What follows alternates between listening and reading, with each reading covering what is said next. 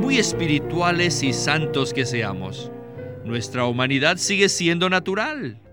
Aún no ha sido saturada con la gloria divina, pero cuando venga la manifestación del reino, nuestra humanidad será también glorificada por la gloriosa divinidad dentro de nosotros. Bienvenidos al estudio Vida de la Biblia. La Biblia es la revelación de Cristo como vida. El Señor Jesús dijo, yo soy la vida y he venido para que tengan vida. Los invitamos a que visiten nuestra página de internet radiolsm.com y allí podrán escuchar gratuitamente todos los programas radiales del Estudio Vida. En el capítulo 17 del Evangelio de Mateo vemos la transfiguración del Señor Jesús. Él llevó a tres de sus discípulos al Monte Hermón, el cual está ubicado al norte de Israel, para allí transfigurarse delante de ellos, mostrándoles su gloria. En ese momento, el hombre Jesús manifestó la gloriosa divinidad que estaba oculta dentro de su humanidad. No hay duda que no hay palabras humanas que puedan explicar lo que Pedro, Jacobo y Juan vieron en el monte de la transfiguración. Pero esta historia trata nuestro estudio vida de hoy. Y para compartir con nosotros está Ley Bustillo.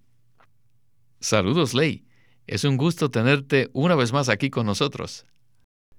Me alegro mucho por la oportunidad de estar aquí para repasar este maravilloso mensaje. Ley, hemos llegado al final del capítulo 16 de Mateo, donde recibimos la revelación de Cristo y la iglesia. Y ahora, en el capítulo 17, veremos la transfiguración del Señor Jesús delante de tres discípulos, Pedro, Jacobo y Juan. En Mateo 17, 2 dice que Jesús se transfiguró delante de ellos y resplandeció su rostro como el sol, y sus vestidos se volvieron blancos como la luz. Así es. Antes de que el Señor Jesús se transfigurara delante de sus discípulos, Él los había estado guiando por la senda que conduce a la gloria. Y ellos habían pasado por distintas estaciones o experiencia de este camino. Y ahora, después de pasar por la última estación, la de negarnos a nosotros mismos, Cristo los lleva al monte de la transfiguración, que es el punto culminante de esta sección. Y allí el Señor se les manifestó en su reino. Y ahora, en el versículo 28, el último, del capítulo 16 hay una transición entre el camino que conduce a la gloria y la transfiguración presentada en el capítulo 17. Dice así, De cierto os digo, hay algunos de los que están aquí que no gustarán la muerte hasta que hayan visto al Hijo del Hombre viniendo en su reino. Entonces, el capítulo 17 comienza diciendo, seis días después, Jesús tomó consigo a Pedro, a Jacobo y a Juan su hermano, y los llevó aparte a un monte alto, y se transfiguró delante de ellos y resplandeció su rostro como el sol, y sus vestidos se volvieron blancos como la luz. Aleluya. Qué experiencia tan maravillosa tuvieron los discípulos. Sin embargo, ahora veremos lo que dijo Pedro, lo cual probablemente también nosotros habríamos dicho si estuviésemos allí. Empecemos el estudio vida con Winnesley. En Mateo 17:1 dice que el Señor Jesús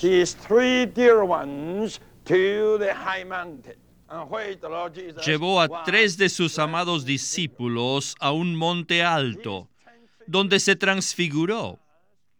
Esta transfiguración era una clase de su venida en su reino. ¿Y por qué podemos decir esto? Miren, Según el capítulo 17, su venida será su transfiguración, la cual es su glorificación. Porque cuando Él fue transfigurado, a la vez fue glorificado. ¿Qué quiere decir ser glorificado? Bueno, Él era Dios y luego se hizo hombre. Su divinidad fue encarnada, fue depositada en su humanidad. Él era una persona única en su género, pues poseía tanto divinidad como humanidad. De hecho, su divinidad estaba escondida en su humanidad. Exteriormente Él era un hombre, pero interiormente Él era Dios. Dios mismo estaba escondido, contenido, oculto dentro de este hombre. ¿Y qué es la gloria de Dios? Sabemos que la gloria es Dios manifestado, o sea, Dios expresado. No es nada más que Dios mismo manifestado y visto por el hombre. Ahora bien, el Dios que estaba dentro de la humanidad de Jesús era la gloria, pero esa gloria estaba escondida dentro de la humanidad de Jesús. De manera que el glorioso elemento divino, o la gloriosa divinidad estaba oculta dentro del elemento humano de Jesús. Mientras él caminaba sobre la tierra por 33 años, él era una persona extraordinaria. Pero antes de su transfiguración, jamás nadie había visto la gloria que estaba encerrada dentro de él. Pero un día, él llevó a sus tres discípulos más íntimos, se los llevó a un monte alto, y delante de ellos se transfiguró. Entonces, ¿qué significa ser transfigurado y glorificado? Significa que su humanidad, la humanidad del hombre Jesús, fue cabalmente saturada y empapada con su divinidad interior. Podríamos decir que su humanidad estaba empapada con su divinidad. En ese momento, el momento de la transfiguración, cuando los discípulos lo vieron transfigurado, era que su gloria rebosaba de él y se manifestaba a ellos. Esa fue su transfiguración y su glorificación, y eso equivale a la venida de su reino. Ley, ¿qué quiere decir que la transfiguración del Señor Jesús delante de estos tres discípulos equivale a la venida de su reino? La venida del reino es la transfiguración del Señor Jesús. En ese momento de la transfiguración, cuando el Señor fue glorificado, Él vino en su reino.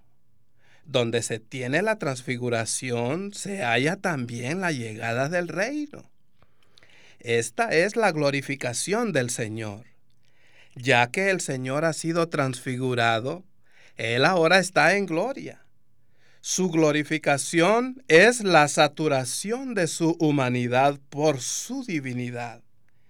En la transfiguración de Cristo, en el monte, su humanidad fue glorificada, o sea, su humanidad fue totalmente saturada con su gloriosa divinidad. La gloria es Dios manifestado, Dios expresado. La transfiguración de Cristo fue un anticipo de la venida del reino de Cristo a la tierra. En el reino veremos la gloria de Dios, veremos a Dios expresado, veremos a Dios manifestado en la humanidad. Esta sección de Mateo se encuentra ubicada en la de la senda que conduce a la gloria, la cual, por supuesto, culminó en la transfiguración del Señor.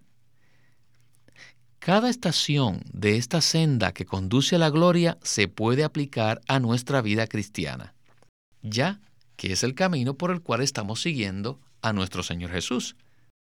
Ahora, si la transfiguración de Cristo es un anticipo de su venida y de la manifestación del reino, entonces todos los creyentes de Cristo tendremos la experiencia de entrar a esta misma gloria.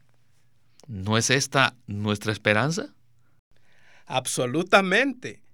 Colosenses 1:27 dice, Cristo en vosotros, la esperanza de gloria.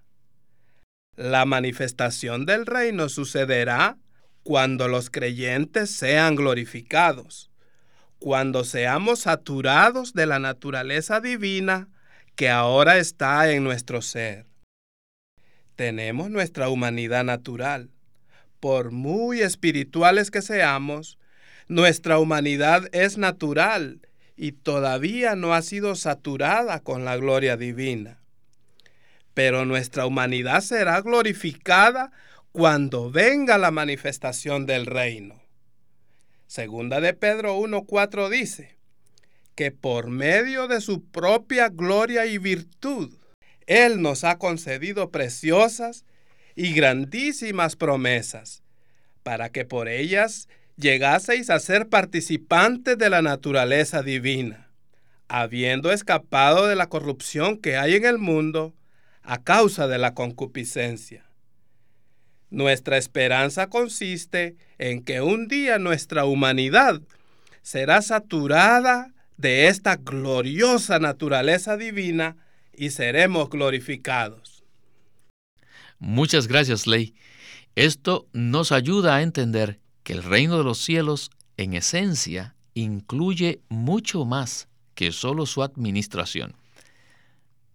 Vayamos entonces adelante a los versículos del 3 al 7, que dicen así. Y he aquí se les aparecieron Moisés y Elías hablando con él. Entonces Pedro dijo a Jesús, Señor, bueno es que nosotros estemos aquí.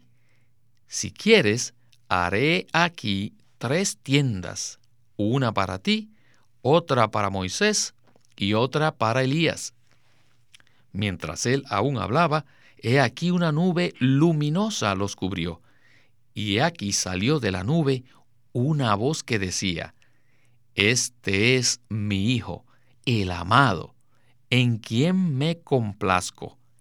A él oíd.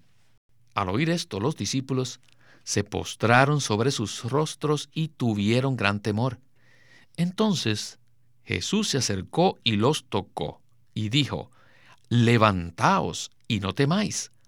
Y alzando ellos los ojos, a nadie vieron, sino a Jesús solo. Entremos ahora a la siguiente parte del estudio vida de hoy. Adelante. Mientras Jesús se transfiguraba, dos hombres vinieron en la conversación que el Señor tuvo con Moisés y Elías, debe haber existido algún indicio de su identidad, porque Pedro pudo reconocerlos. y, se emocionó tanto que él propuso hacer tres tiendas, una para el Señor, una para Moisés y otra para Elías.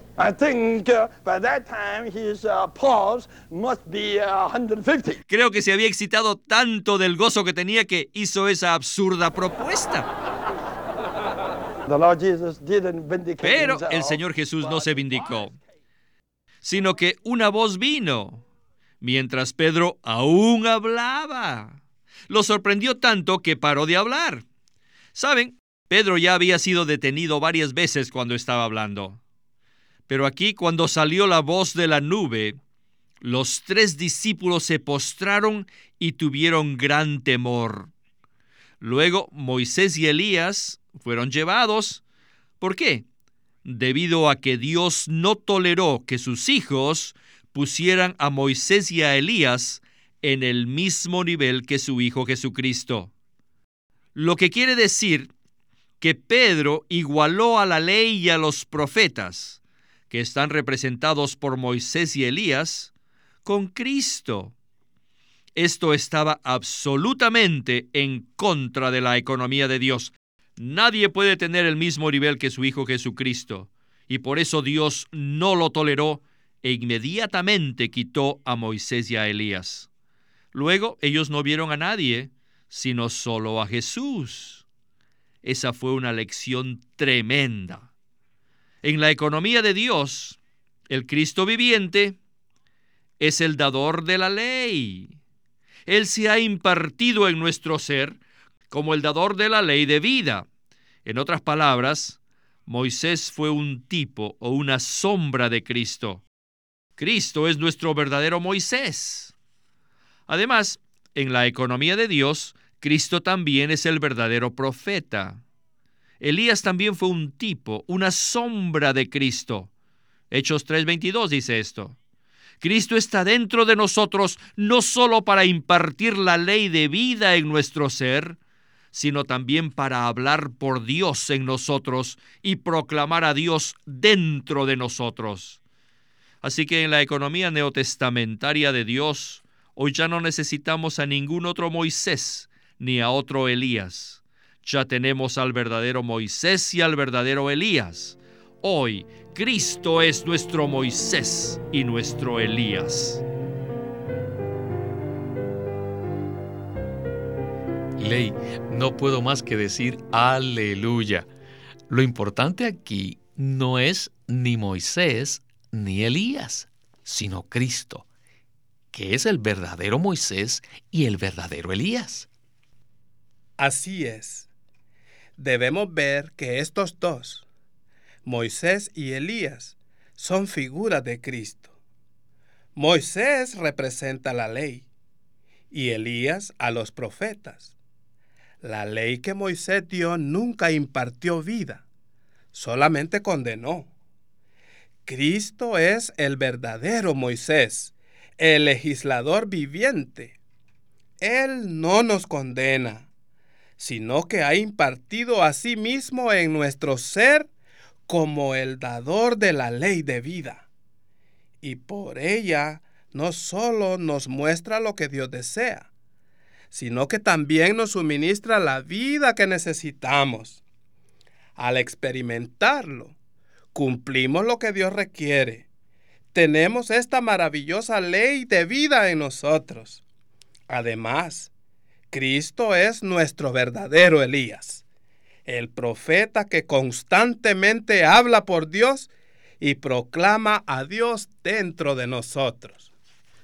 Correcto. Por eso lo que Él hizo nos beneficia a todos nosotros, pues somos igual que Él.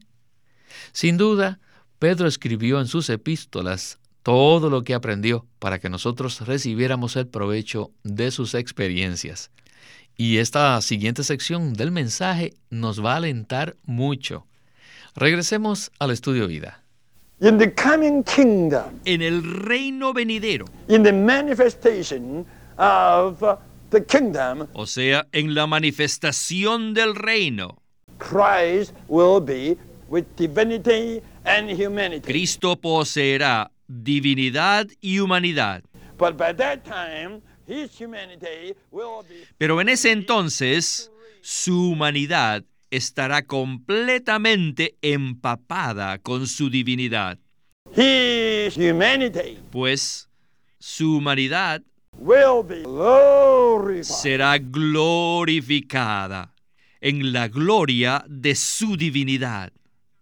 Por supuesto que cuando Pedro, Jacobo y Juan estaban allí, fue como ver a través de una ventana por la cual vieron dónde estarían en el futuro. We will not only see these, but also experience them. Y todos nosotros no solo veremos esto, sino que también lo experimentaremos.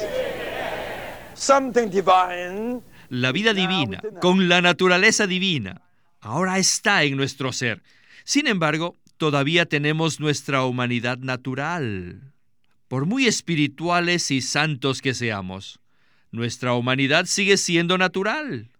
Aún no ha sido saturada con la gloria divina, pero cuando venga la manifestación del reino, nuestra humanidad será también glorificada por la gloriosa divinidad dentro de nosotros. You better read Romans chapter 8. Oh, sería muy bueno que ustedes lean Romanos 8:30.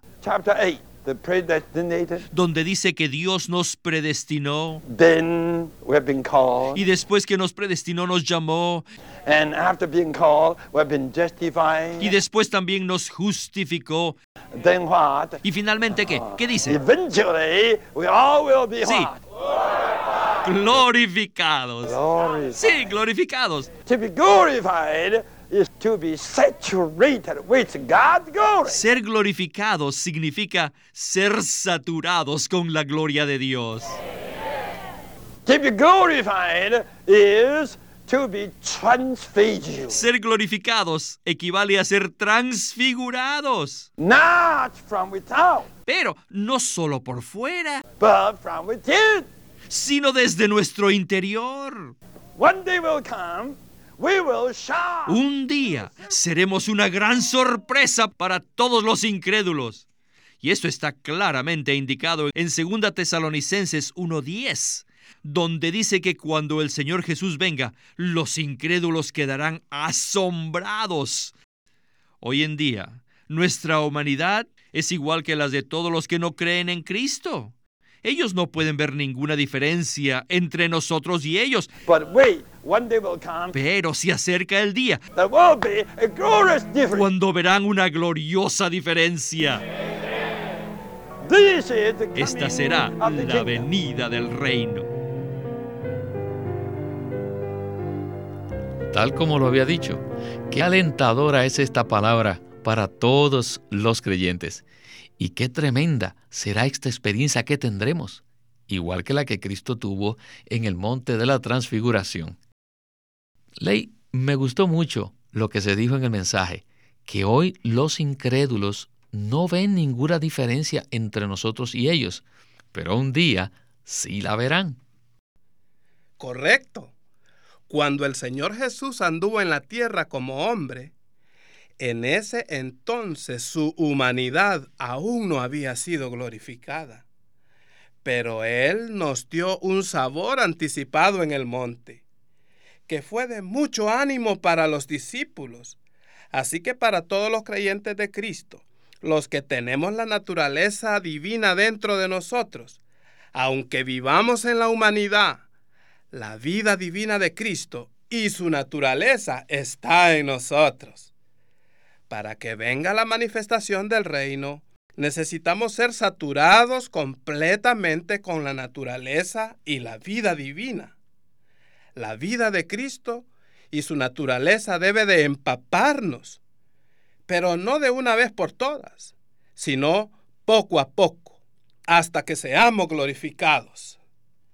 En 2 Tesalonicenses 1.10 dice que Él vendrá en aquel día para ser glorificado en sus santos y ser admirado en todos los que creyeron. En aquel día, el día de la venida de Cristo, nuestra humanidad será saturada con la divinidad y Cristo será glorificado en nosotros, sus creyentes. La nota 10.1 de la versión recobro dice, cuando Él regrese, por un lado vendrá desde los cielos con gloria, y por otro será glorificado en sus santos. Esto es, su gloria será manifestada desde el interior de sus creyentes, haciendo que el cuerpo de la humillación de ellos sea transfigurado en su gloria, conformándolo al cuerpo de su gloria. Filipenses 3:21. Por esto, los incrédulos lo admirarán, se asombrarán de él y se maravillarán de él en nosotros sus creyentes. Me gustaría leerles un versículo, Colosenses 3:4, que dice, Cuando Cristo nuestra vida se manifieste, entonces vosotros también seréis manifestados con Él en gloria. En otras palabras, Cristo es como una semilla que al ser plantada en la tierra, o sea, en nosotros, empieza a crecer y se desarrolla. Finalmente, la semilla absorbe los elementos de la tierra y se manifiesta como la flor de una planta. Esa flor es la glorificación de la semilla. Y la glorificación que nosotros anticipamos será la manifestación del reino. Ahora disfrutamos la realidad del reino porque Cristo está en nosotros. Pero en aquel día seremos glorificados, seremos manifestados con Cristo en gloria. La gloria de Dios que ahora está escondida en nosotros será totalmente manifestada y estaremos en el reino de Cristo. El ejemplo de la planta que florece es una buena analogía de la manifestación del reino.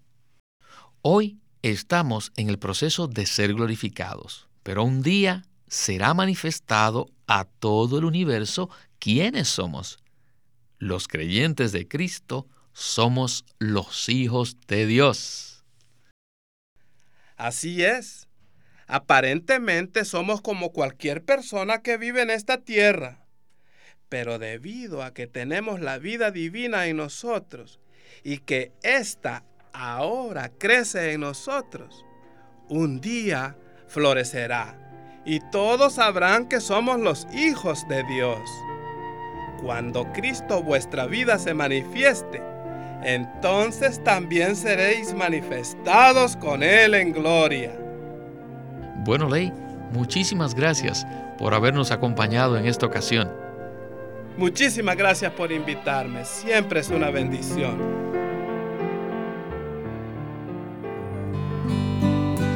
El estudio Vida de Mateo está compuesto de más de 72 mensajes que fueron dados por Witness Lee, que son joyas de revelación y de un material de estudio profundo para poder estudiar, predicar y compartir los misterios del reino. Así que ahora está disponible en un juego de seis libros por medio del Living Stream Ministry. El estudio Vida de Mateo. El estudio Vida de la Biblia es una producción de Living Stream Ministry que presenta el ministerio de Watchman Nee y Winnesley. Winnesley sirvió fielmente al Señor durante más de 70 años y culminó su labor con este exhaustivo comentario de todas las escrituras llamado El Estudio Vida de la Biblia. Queremos animarlos a que visiten nuestra página de internet libroslsm.com. Allí encontrarán los libros impresos del Ministerio de Watchman Nee y Witness Lee. Por favor, visiten nuestra página de internet libroslsm.com una vez más, libroslsm.com o llámenos a nuestro teléfono gratuito 1-800-810-1149. 1-800-810-1149